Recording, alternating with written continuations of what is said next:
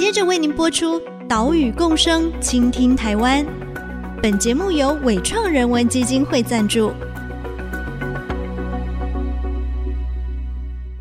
听海洋的呼唤，听森林的絮语，听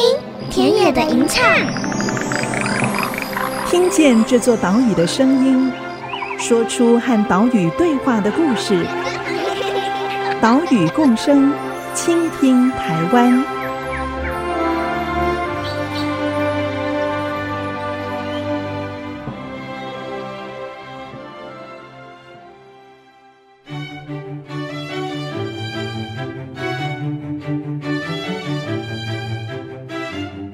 倾听岛屿的声音，挖掘环境的故事。大家好，欢迎来到岛屿共生，倾听台湾。我是袁长杰。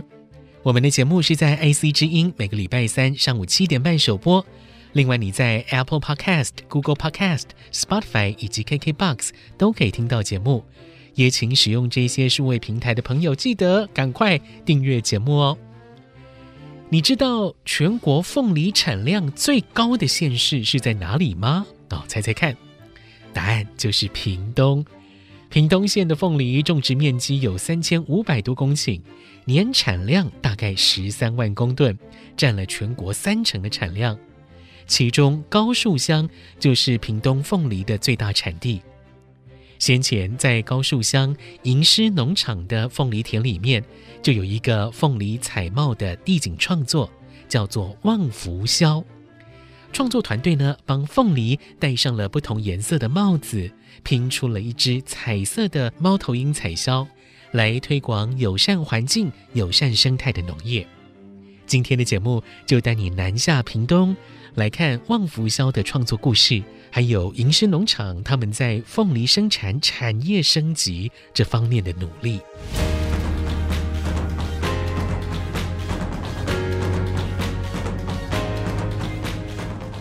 来到屏东高树乡，可以看到在山峦之间有一望无际的凤梨田。为了防止凤梨晒伤，农民呢会帮凤梨戴上帽子，好，就像是我们戴帽子防晒一样。屏东县的劳动暨青年发展处在去年举办了第一届的农客松竞赛，邀请青年组队参加，来设计凤梨田的彩帽，变成独一无二的农业地景。最后呢，是由屏科大的鸟来望来福气来团队获得金奖。屏科大鸟类生态研究室的成员队长王婉仪就谈起了组队的过程。我们当初其实是学姐在网络上看到说，哎，屏东有这样的一个地景农客松的比赛，然后就是你可以让我们用我们的创意发想，但是会让我们实践。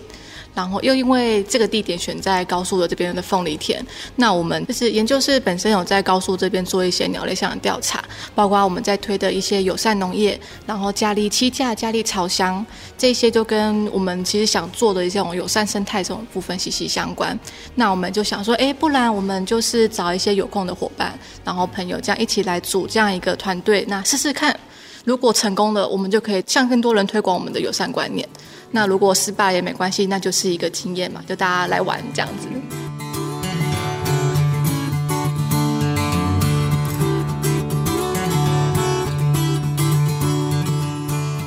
鸟来望来福气来团队总共有五位女生成员，她们都待过屏科大鸟类生态研究室，有的是现任成员，彼此感情啊也非常好。她们一起纠团参加农客松。原本是抱持试试看的心情，哎，最后啊竟然拿下金奖，对他们来讲是既意外又兴奋。至于负责整个望福鸮图案的设计，是屏科大野保所的毕业生插画家魏心怡。怎么诞生？是因为我们都很喜欢大自然，也很喜欢猫头鹰，所以我们当初在想要参加这个比赛的时候，大家就思考说，嗯。凤梨田其实有一种猫头鹰，就是跟凤梨的产业是息息相关的，所以我们决定就是以这种猫头鹰草枭为主题，然后下去设计。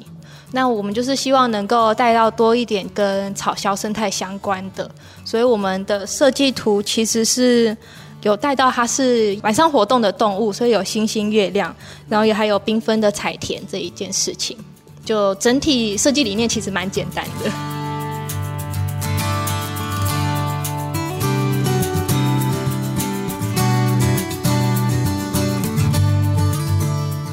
在农客松竞赛里面，心仪他创作出旺福鸮的图案，一只彩色的草鸮在月光下欣赏星星。哦，他们呢是以支持友善农业作为出发点设计出这个图案，也希望游客来观光之余也关心友善农业跟生态保育。得奖之后，屏东县政府也让他们实地的在银狮农场的凤梨田里面把这个草鸮地景。实做出来，不过呢，要从纸上的二 D 图案放大变成了凤梨田的地景，哎，这个制作过程是遇到了重重挑战。团员林丽珍是这么说的：“因为我们之前有先来访问银池老板，他有提醒我们要穿两件裤子，就是外面要一层牛仔裤。那走进去其实还是会有点卡卡，但还好。但没想到。”过了一个礼拜，我们再来的时候，就是那个凤梨长得跟妖怪一样大，就是整个就觉得哇，这是荆棘的试炼之路，就是走进去，然后要很用力，就每跨出一步都很用力。然后还好那时候就是有铜奖的团队来协助，就是老清楚有安排博弈来。那博弈他是高速的在地的青农，所以他就是哎如履平地，也完全没有受到干扰，然后就给我们很大勇气，就是好，我们也可以这样。对，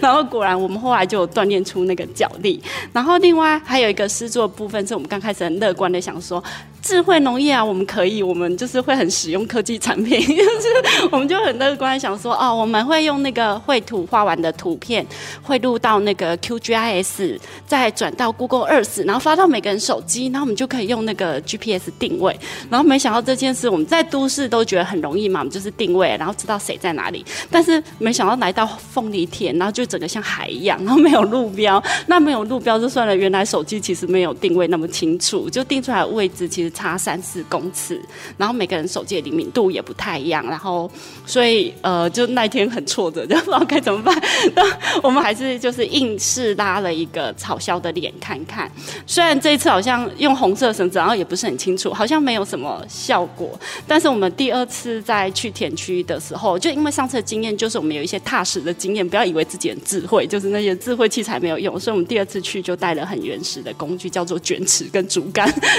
带了，然后真的去从路边去测量，说我们要到哪里，然后嘲笑脸多大。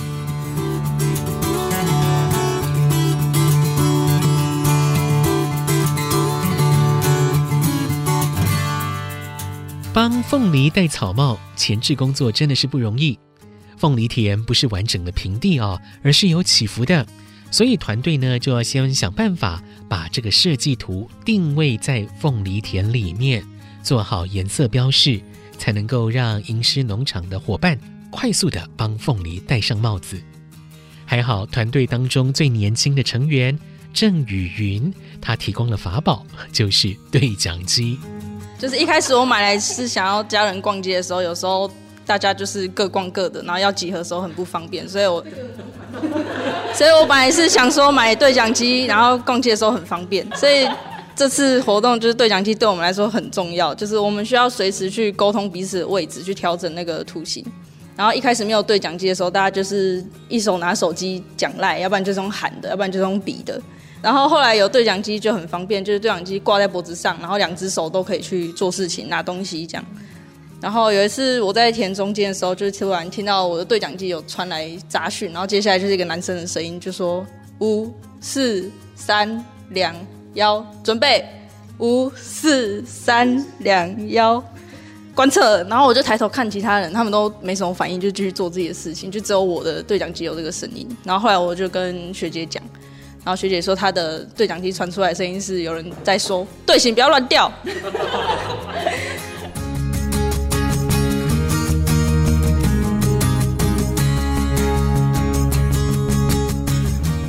没有想到，原本购买的对讲机在这个时候派上用场了，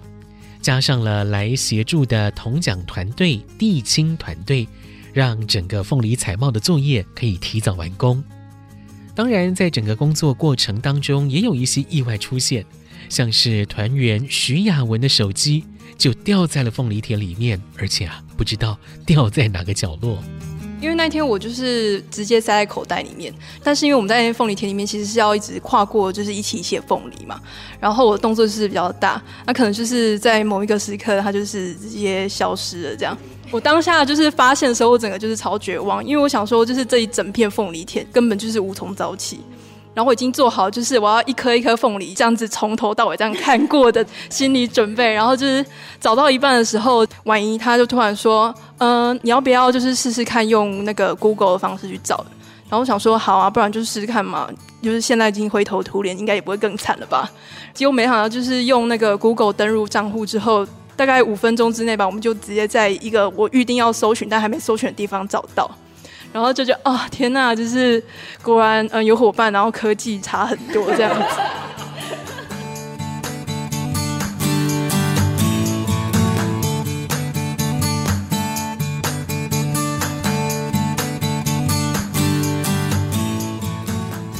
从团队成员的分享当中，可以感觉到他们是非常活泼、哦，聊天怎么聊都聊不完。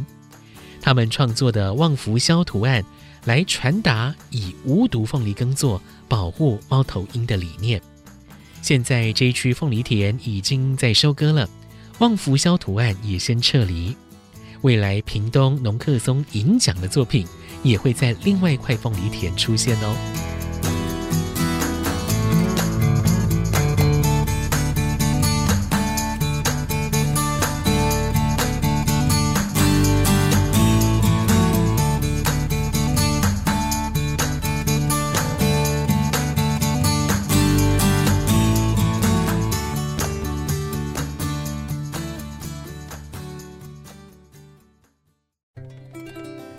目前巢箱的进驻的话，在高速的话已经设置了四十七个，七架的话在银狮农场的周边架设四个。那记录的鸟种大概已经二十几种了。那如果以猛禽来讲的话，大概有九种的猛禽，所以在银狮农场的范围是记录到蛮多种鸟种的。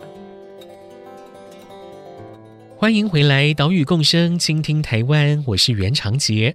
今天的节目带你来到南台湾的屏东，透过凤梨采茂地景创作来关心友善环境的凤梨栽培。刚刚我们听到的就是屏科大鸟类生态研究室成员陈鸿昌，他说到在屏东架设七架巢箱的情况。因为获得了远雄人寿支持，他们开始进行守护一只鸮的生态复育计划。诶，这个一只鸮不是 only one，只有一只，而是希望能够守护一亿只的猫头鹰。他们从屏东高速出发，向农民宣导无毒、安全用药，在果园里面架设猛禽栖架，设立猫头鹰巢箱，也把生态教育带入到当地的学校。他们架设的栖架就拍摄到了黑翅鸢、菱角鸮这些猛禽，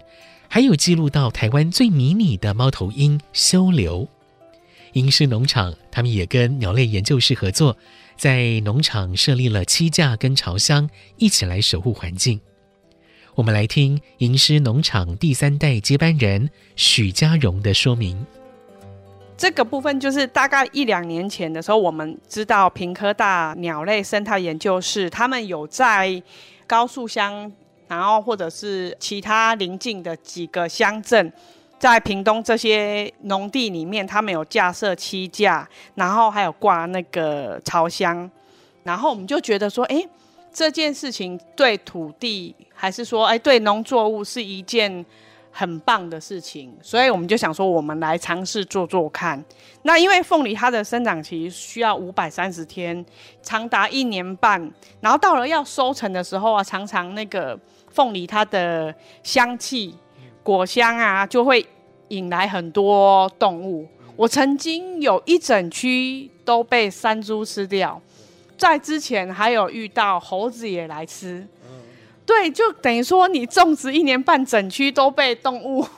给收刮了，都是送给老天爷去了这样子。然后我们就是听平科大他们说，哎，架设这个七架，然后如果有猫头鹰来，它就可以帮我们抓一些田间的老鼠。那因为早期那一个年代都会用一些老鼠药，其实老鼠药对这些动物是比较不友善的啦。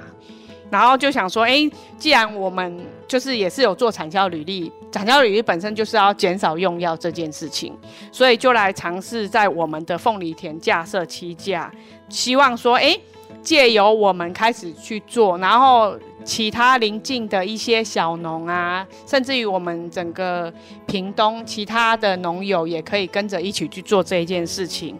那它减少用药。不止对作物好，然后土壤也好啊，然后对动物也好啊，一个友善的循环这样子。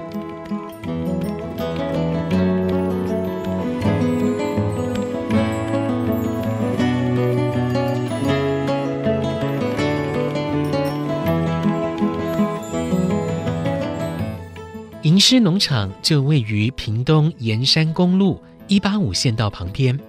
主要生产的作物就是金钻凤梨。他们也有其他的作物，像是洛梨等等哦。当中金钻有七成都是外销日本，可以想见，哎，他们的凤梨品质真的是不错，才有办法征服挑剔的日本人。他们呢也获奖无数，七十公顷的凤梨田都有做产销履历，去年也拿到了产销履历达人奖，还有全国模范农民奖。为了进行产业升级。吟诗农场，他们也积极导入数位科技来进行田间管理。目前我们导入的是一个 AIoT，它是可以收集气温啊、风向、雨量、湿度以及电导度的一个数据。那我们将这些感测科技导入之后，主要是为了财务的风险管理。比方说，这个感测器在土壤里面，它可能水分不够的时候，我们就是要去喷水。那它的土壤的酸碱度，我们也要看，就是当它缺什么的时候，我们就补什么给它。这样子来说，整个作物它的生长会比较顺。然后，当作物它长得漂亮、长得好的时候，那种格外品就会降低，那这样子我们可以卖的价格就会比较稳定，比较好这样子。所以这个就是跟财务会有关系，因为以前没有做这个的时候，我可能凤梨收完才发现，哎，我今年是没有赚钱的。对，可能就是呃品质方面。没有顾好，哎，该浇水的时候没有浇水，那该施肥的时候没有施肥，就是少了一个步骤，就会影响到它后面五百三十天要收成的那个结果。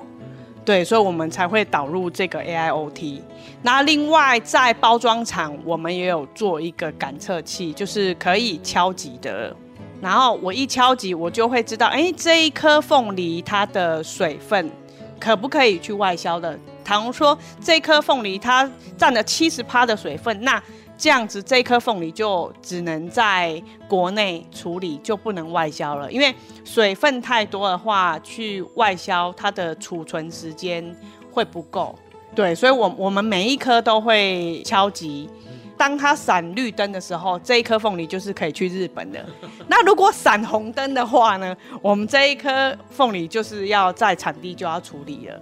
对，我们可能就拿来做果酱啊，就是出给一些加工的厂商，或者是我们来做肥料。对，那做肥料之后，我们就会用在我们自己的产销履历的落里里面。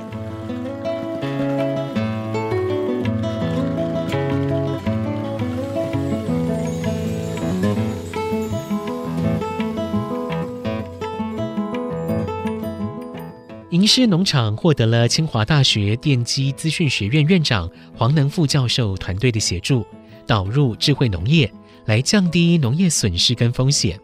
也使用了智慧分果机来把关出货品质。另外，他们也针对了凤梨精、凤梨叶，还有一些残渣的这种凤梨全株利用来进行研究开发。我们会做这一件事情啊，像现在极端气候啊。就是有时候凤梨它的收成品质会下降，品质不好，可能就是加工果的价格会比较不好，然后甚至于说，你可能种植一年半之后会发现，哎，你可能没有赚钱，甚至于还有赔钱。如果遇到台风天啊，还是连续下雨两个礼拜，这个果都没有办法出货的时候，你就会发现，哎，等于都是在做赔钱的。对对对，然后做这一件事情，就想说让土地可以永续循环，然后另外一方面主要就是可以增加收入。对，那我们目前有做的部分，凤梨它是会取纤维，凤梨叶的部分会用那个碾刀把它粉碎，那粉碎之后它可以做成猫砂。也目前有养猪的啊，还是养鸡的，它会用七百倍到一千倍去混饲料。所以它也是可以变成一个动物的饲料这样子。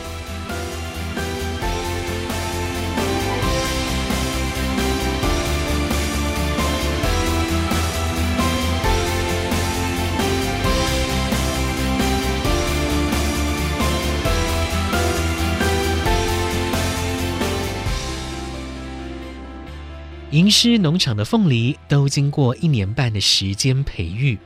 随着植株发育、开花、结果，哦，这个过程呢，需要灌溉、施肥、除草、防晒、套袋，很多工作都是依赖人力的。整个收获结果也会受到气候环境的影响。所以银狮农场他们设立七架跟巢箱，积极导入科技，进行全株利用，就是希望说可以降低气候变迁的风险。也能够协助环境永续的推动。岛屿共生，倾听台湾。我们下礼拜再会，拜拜。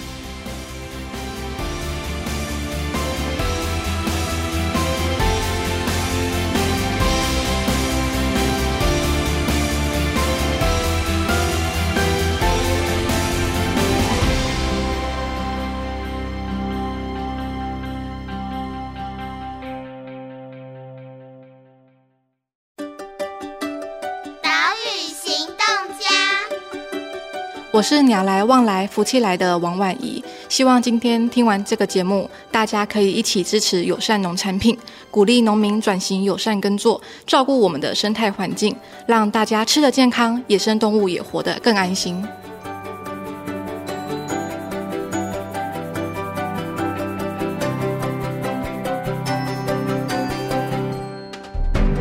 本节目由伟创人文基金会赞助播出。